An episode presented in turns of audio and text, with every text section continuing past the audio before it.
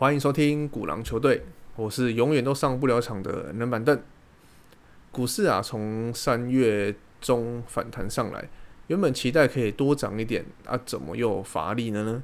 听身边有不少人在这波去抄底热门股，比如说特斯拉、苹果还有辉达，结果现在又开始紧张了起来。只要股市一跌，那就开始问说，诶，是不是有什么消息没有跟到？然后就开始在网络上面找股市会跌的原因。市场每天上上下下震荡都是很正常的。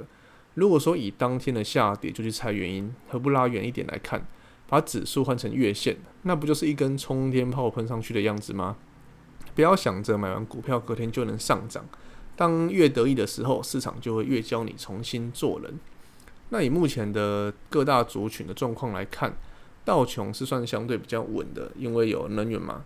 当然科技股就会比较弱势一点的。但是呢，台湾人普遍又会看费城半导体的表现，那这个板块又更弱了。费半几乎要跌穿三月中的低点。那本周呢，会有财报季的表现开跑，会有银行股的摩根大通打头阵。再来就是台积电在四月十四日美股的盘前会公布财报，但是呢，台湾这边也提前披露财报了。台积电第一季的营收约在一百六十九亿美元，较去年同期是增长了百分之三十五点五。这也创了单季营收呃新高，整体的基本面是好到不行啊，尤其是说竞争对手三星的状况频频都出了问题嘛。再来就是企业呢纷纷转往台积电下单，那之前也有调整代那个代工的价格，也带动整体的营收，只是说换上股价好像就有点两个世界的表现。呃，截至四月八号周五收盘呢，TSN 的股价跌破了一百美元。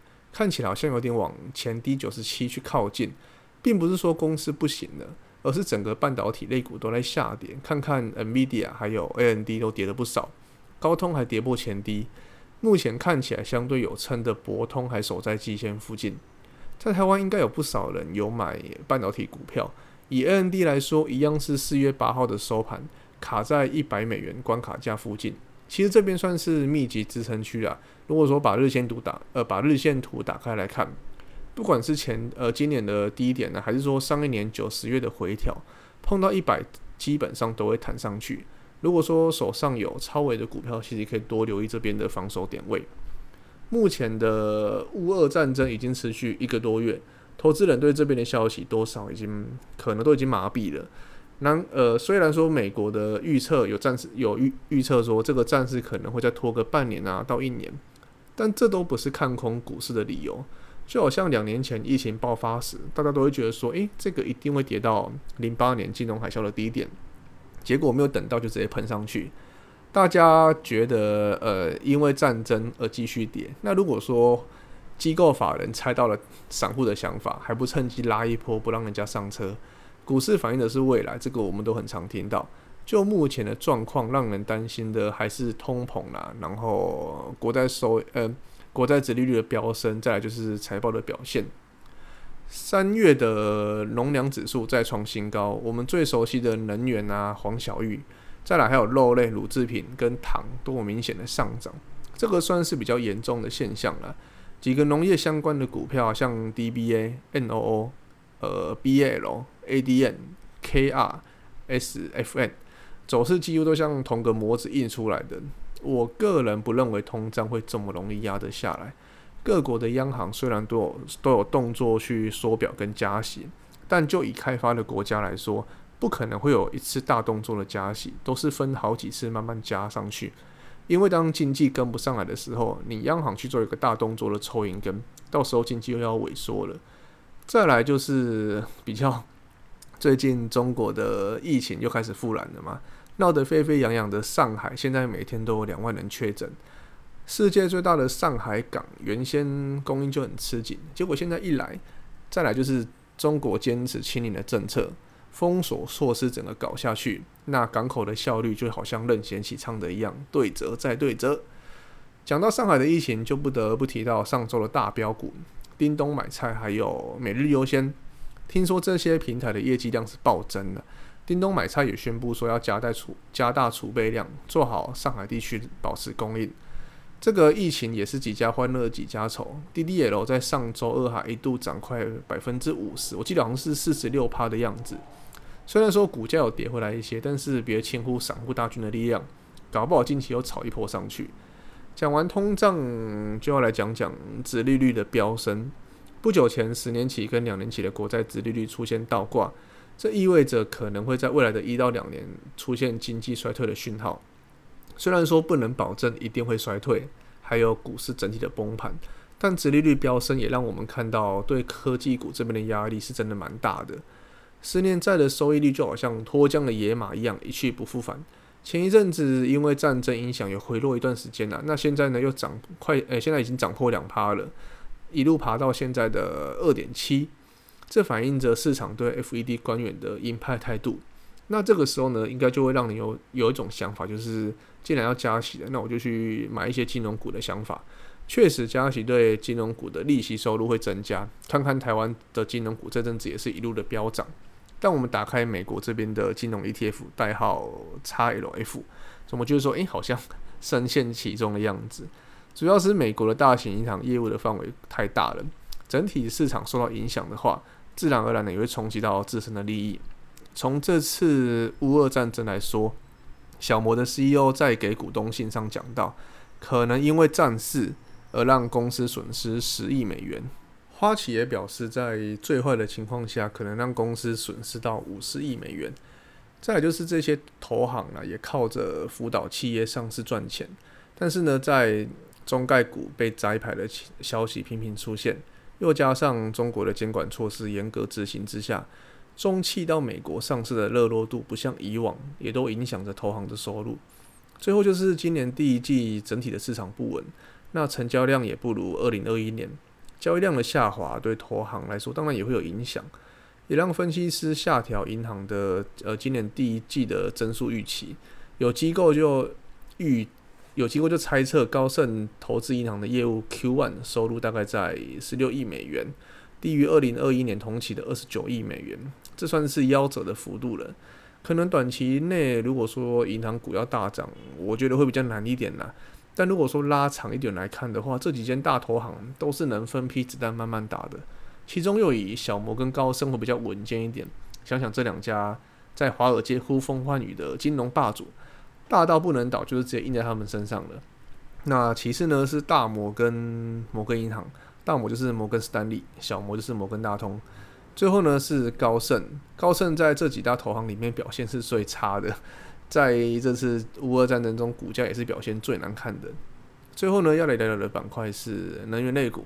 虽然说油价在各国释出战备储呃战略储备石油后有明显的回落，但整体仍然维持在高档。而且欧佩克对增产的意愿其实没有很高啦。虽然这次呃虽然这次要高高油价政策能让新能源转型一直被拿出来台面上讲，但是呢，想想看。比如说电动车还是太阳能这些产业，也都是靠着传统能源的推动才能持续的运行。再来说，目前当务之急能以低成本又可以马上用到的，就只有现有的传统能源。我个人是看多油价在消化完这个消息之后，有机会回到一百以上。以 XLE 能源 ETF 来讲，今年光第一季的表现就涨了四成，涨涨了接接近四成。那本月呢，四月也有四帕上下的涨幅。第一季的高油价可以让埃克森美孚啊、雪佛龙、康菲等这些公司都有相当好的收益。其实可以好好来好好的期待一下他们的财报表现。好，以上就是我们的指数附件环节。接下来看着最近的股市也懊恼了，但也是有不错的稳健标股，那就是好事多。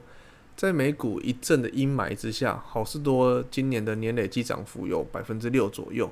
那今天的主题呢，我们就要来聊聊好事多。在现有电商崛起的情况下，很多的实体店面都纷纷的阵亡了。在台湾也听到家乐福要被并购的新闻。我记得小时候有一间卖儿童玩具的大型连锁店——玩具反斗城嘛，在二零一七年的时候申请破产保护，显示呢线下的存活率是越来越低了。但好事多还能够在这种情况下喷出自己的价值，尤其是在二零一九年上海开幕的时候，因为人潮太多创下开店五个小时就打烊的记录。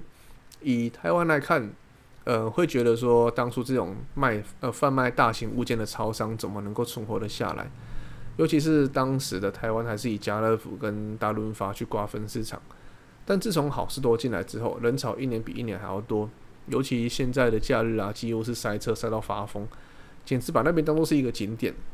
能有这么吸引人，当然就有与众不同的吸客管道。今天呢，我们就要好来聊聊好事多的商业策略。首先，我们都知道，Costco 跟一般的商场不同的经营策略是，他们采取的是会员制，等于说你要有门票你才能入场嘛。但这一举动也就造就了好事多现在的千亿美元市值王国。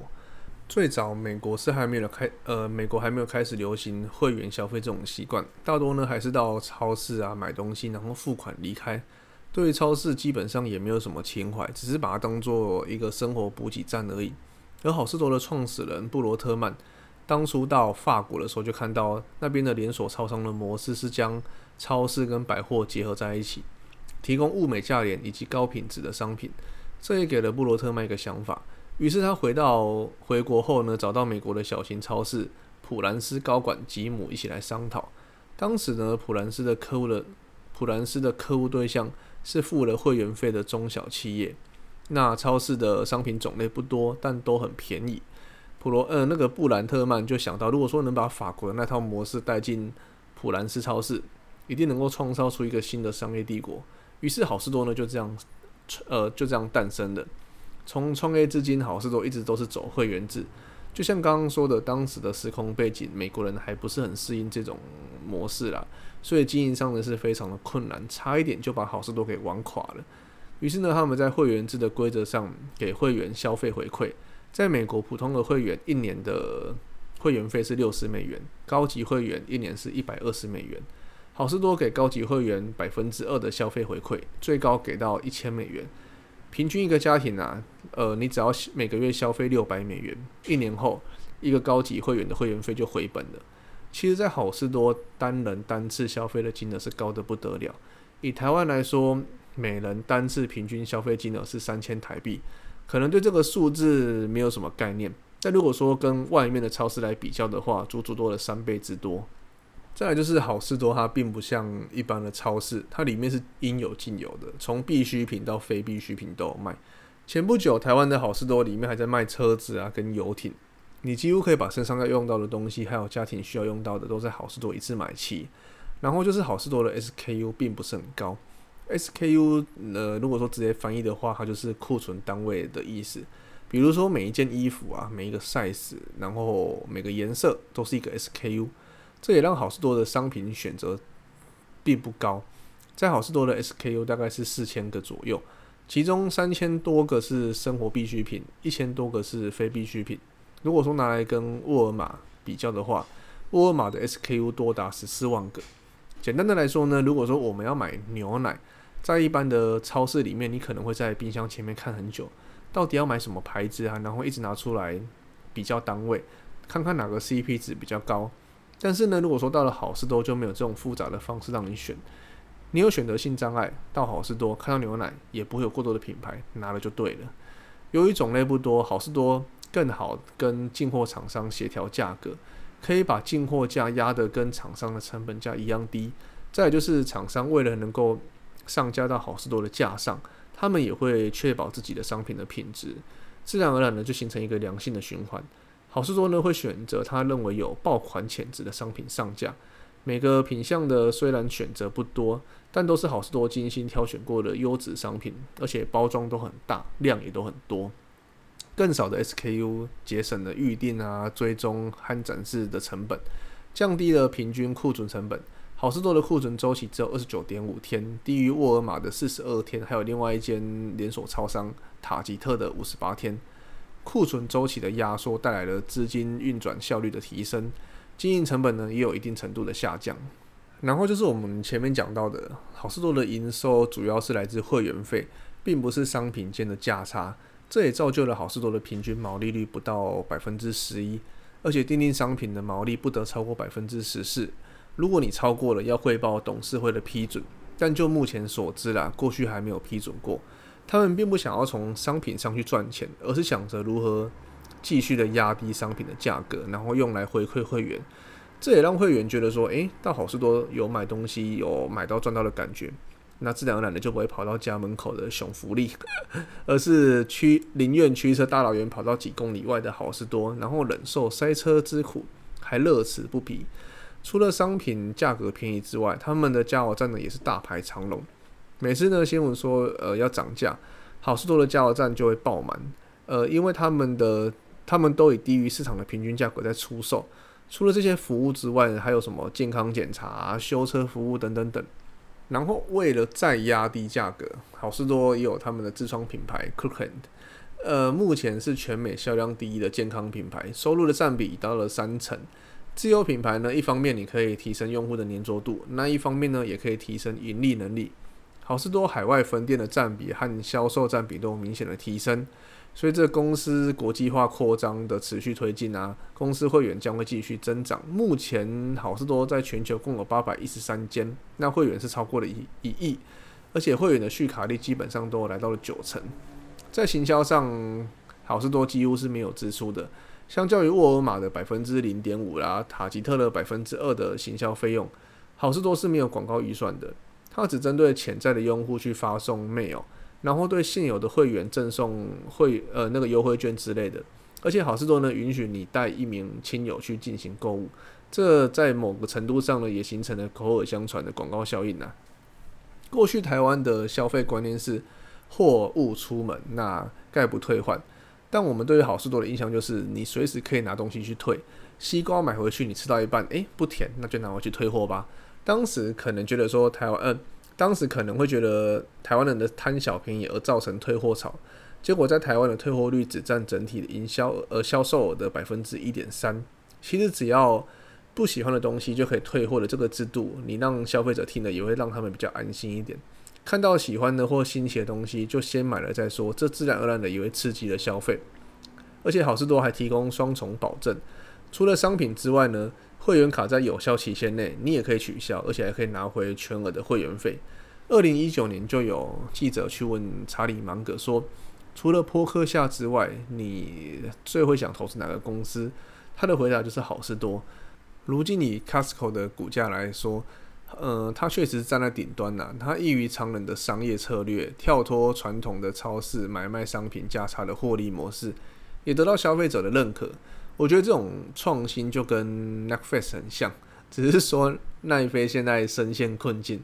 但就基本面来看，我觉得这两间公司都是非常的好，而且获利也是持续的看好的。好，以上就是我的故事分享啦。我是冷板凳，如果喜欢我们的频道，欢迎都在下面留言让我们知道。那我们下次见。